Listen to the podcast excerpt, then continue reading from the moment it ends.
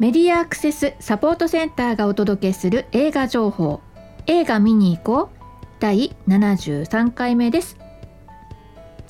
えー、もうほんと年の瀬ですかね、えー、この番組もね今年はこれが、えー、新しい映画作品をねご紹介する最後の放送になります。えっ、とですねまあもしかしたらねあの年末年始ねなんかちょちょこっとした番組を出すかなと思うんですが、まあ、新しい作品をね紹介するのはこんな感じになっております。今回が、えー、今年度あれ？今年最後ということになりますね。なんかもうほんと1年早いですよね。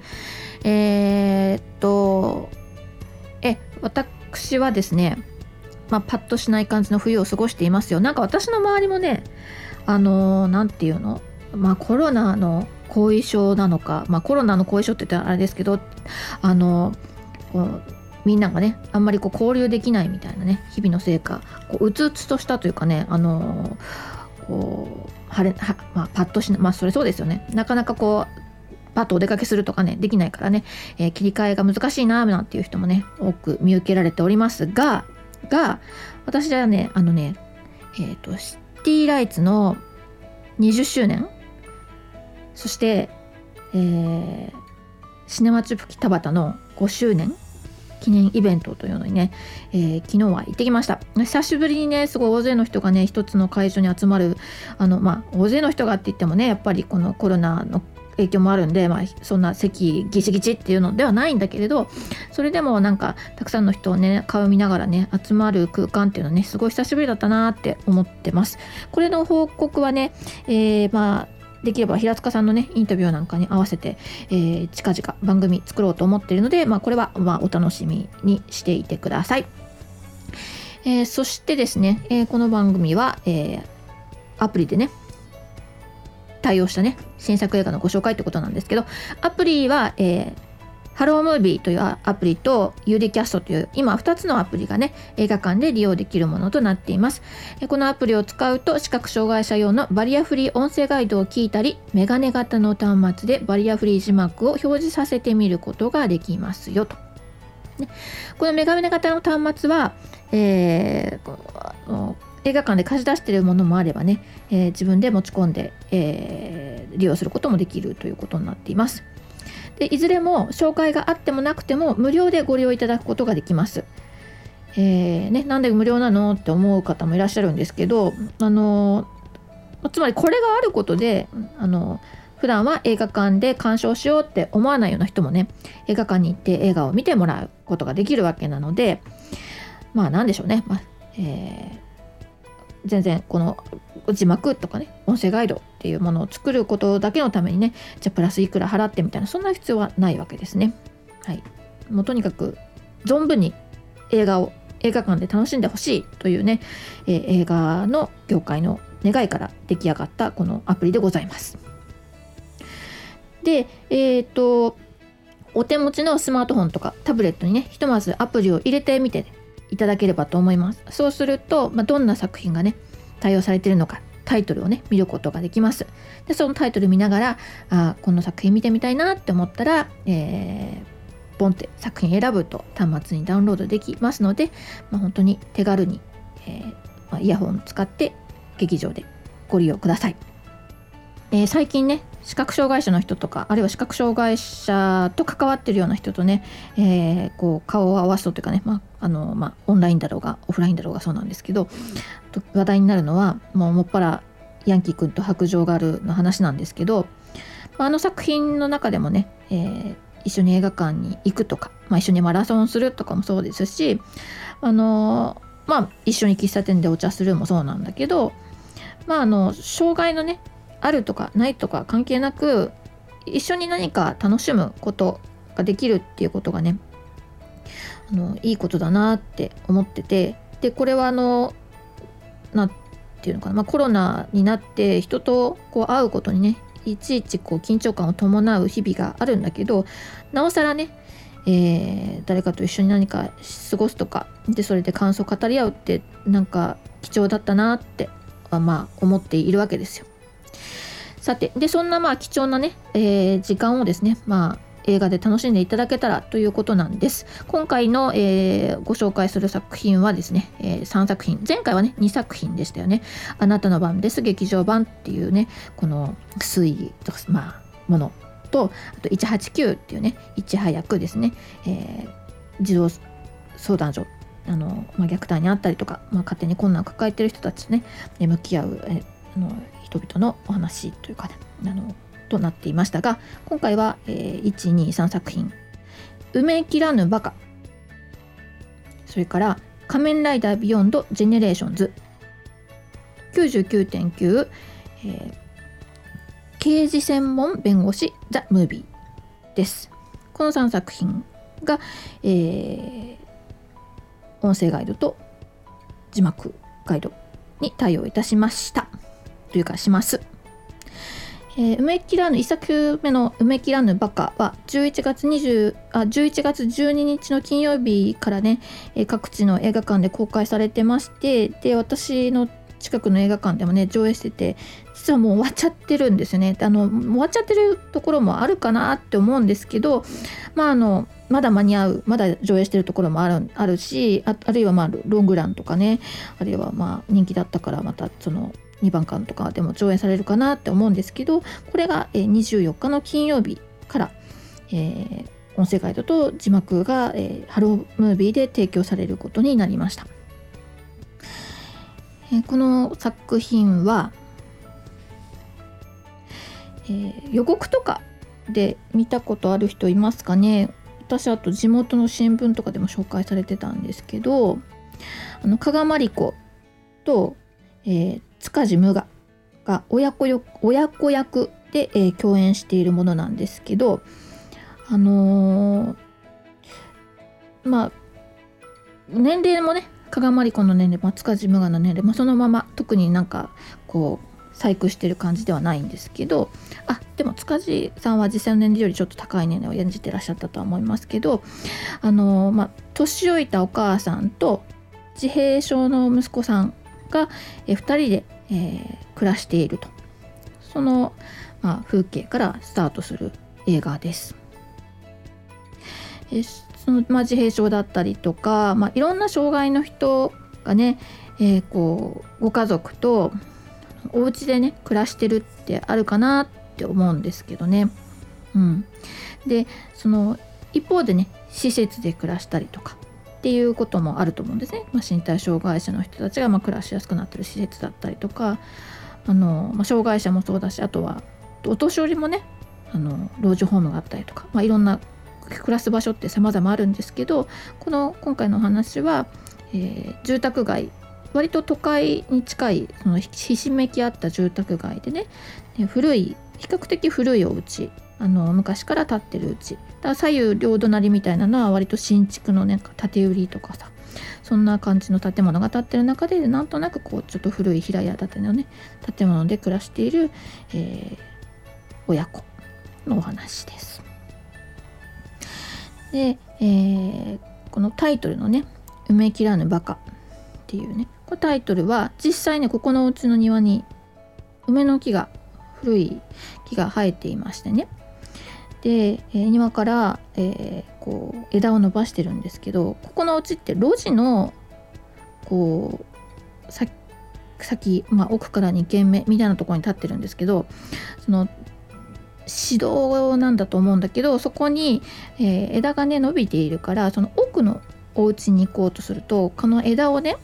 ちょっとくぐった形でいかないと頭を額をぶつけてしまうみたいなそんな感じに枝が張り出しているんですよ。でそこの一軒奥のお家にあと新しくご家族が引っ越してくるんですね。小学生の男の子とあのご両親っていう家族構成のねご家族が引っ越してくるんです。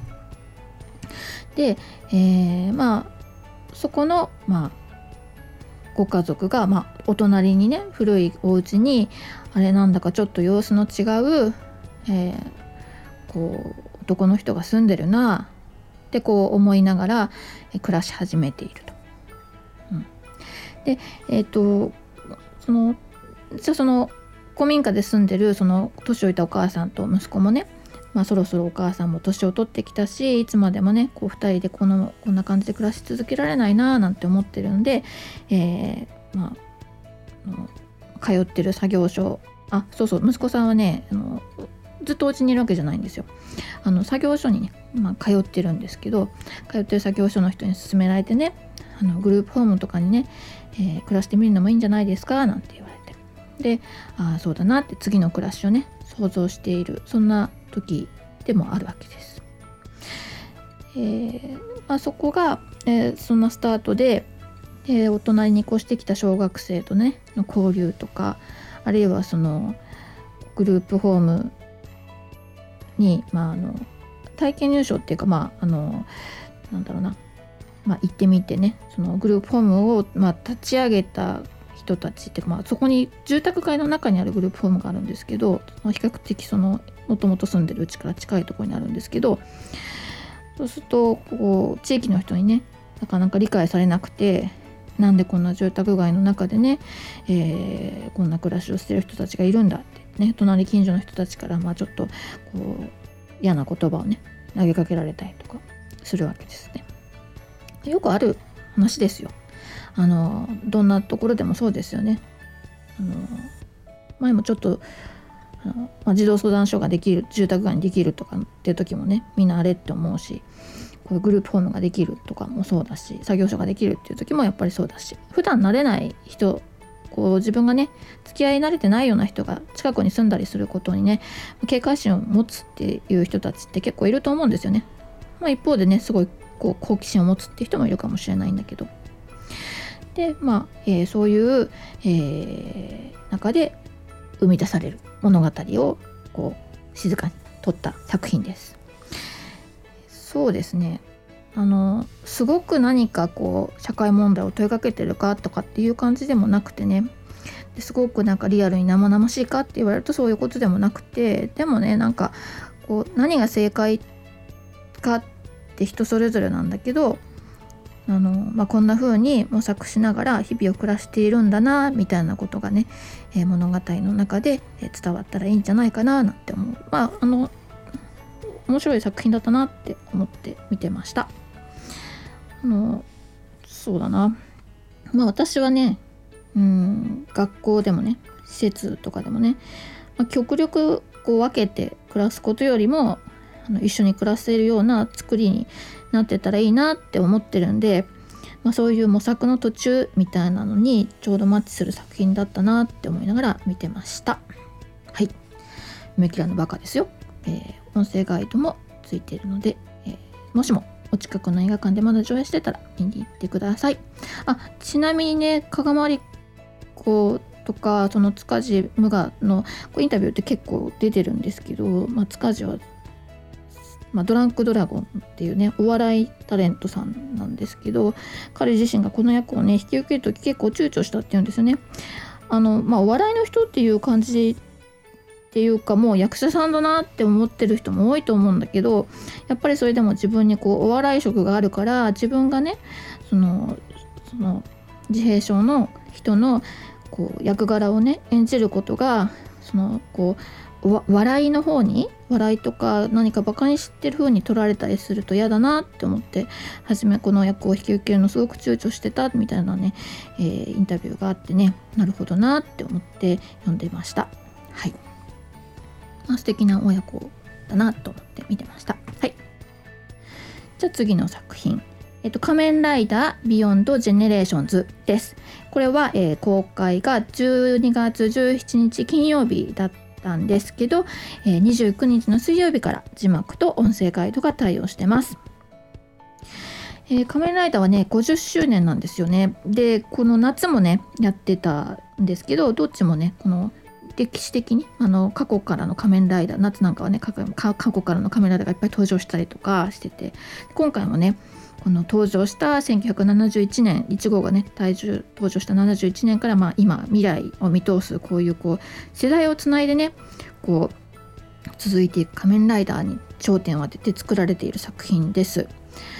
で私はねあの子供の時仮面ラライダーとか見てなかったしであの今もそんなすごい夢中で見てるわけじゃないんだけどでも音声ガイドでね関わるたんびにねあの、まあ、確認したりとかしている中であの本当このね繋いでいくって本当そうだなって思って、まあ、前も何度も私カメライダーの話をするとあのどうしてもこうこう映像としてね思い出すのがその蒲田でね、えー、やってた時にお父さんと大学生ぐらいの息子さん？2人がまあなんとなくこう楽しそうに一緒に見に来てる風景があってね。でもうこの人たちはあのきっと高齢なんだろうなと。まあ他の時はまあそんなその一緒にね常にこう映画見たりとかしてるかどうかは知らないけど、まあ、仮面ライダーやったらまあちょっと一緒に見に行こうかみたいなね。それが、まあ、このこの先いつまで続くのかなこの親子はなって思いながらあの眺めててねでもしかしたらこの息子さんがその後あの、まあ、結婚して子供ができたりとかしてもねおじいちゃん誘っていこうかなんてそんな風になっていくのかなそんな家族がどっかにあるのかななんて思って見てたんですよもう今から10年以上10年ぐらい前に、ね、そのそんな風景を見てたんですよ私は。でその中でこう今50周年っていう時にねこの物語自体もねその世代を通ずこうつないでいくとかそういうところに焦点があるの面白いなって思ってました。で仮面ライダーってこういろいろ設定があるんですよね。であのポーズとかあのいろいろあるんですけど今のね仮面ライダーってちょっと面白いなと思ったのはこうなんだろう一人の人格の中のこう善の心と悪の心みたいなのがあってそれがねえっ、と2つに分かれて変身するのね。だから一人の人から2つのこうライダーが生まれてくるの。でそれでまあ善と悪,、まあ、悪魔っていう風に呼んでるけど作品の中では。これはすごく面白くてでこうヒーローは常に善みたいな感じでね、えー、一昔前は思われてたと思うんだけど、まあ、こんなところにまでねこういろんな物事の考え方とか多様性もそうだしその完全懲悪懲悪ではない人の持ってるそのいろんな多面的なものみたいなものにまでこう仮面ライダーというこの一見子供向けと言われているね作品の中で、えー、描こうとするのかなんていう挑戦だろうって思って、ね、ちょちょっとなんか私こうなんていうのかな。設定とかね見るたびにねいつもこう驚かされております。うん。あのパッと見るとねついていけないんですよ私。何が起きてるか分かんないんでね。もう本当に新しい端末とかさあの昔みたいに単純に変身しないんですからね。もうねいろんなもの出てきますからね。もうそういうので、まあ、ちょっとクラクラっとするんですけどでもねなんかこう特に映画みたいにあの、まあ、その世界にね、えー、入り込んでしまえばね、えー、伝わってくるメッセージがあって面白いなって思います。多分ね、えー、私の世代とかあの、まあ、例えばお子さんと一緒に行ってるとかあるいはまあもうちょっと上でお孫さんと一緒に行くとかってことがないとね「仮面ライダー」っていう作品から遠ざかってるって方もいらっしゃるかと思うんですけどまあなんかまあ近所の子供でもね、まあ、何でもいいんですけどあのー、なんか機会があったらねま一緒に覗いてみるのも案外楽しいですよっていうのね、まあ、一応お知らせしておきます。音声ガイドついてるんでね。はい。あのー、ぜひ機会があったら見てみてください。さてもう一作品。あでそしてこの「仮面ライダーも」ハロームービーで、えー、提供されています。もう一作品は99.9、えー、刑事刑事専門弁護士ザ・ムービーですけれども、えー、こちらもハロームービーで、えー、公開が12月30日で、えー、公開と同時に、え字幕も世界でも対応していますこの作品はね、えー、ドラマでね、えー、長年やってきた作品なんですよね。で、えー、今回この映画の公開に合わせてね、えー、シリーズの全部が12月の29日あ27日から29日の間でね一挙再放送されるんですって。だからえー、この作品知らないよっていう人もね、そこでまあちょっと追っかけることもできるかなって思うんですが、えー、この99.9っていうのが何を指してるかっていうと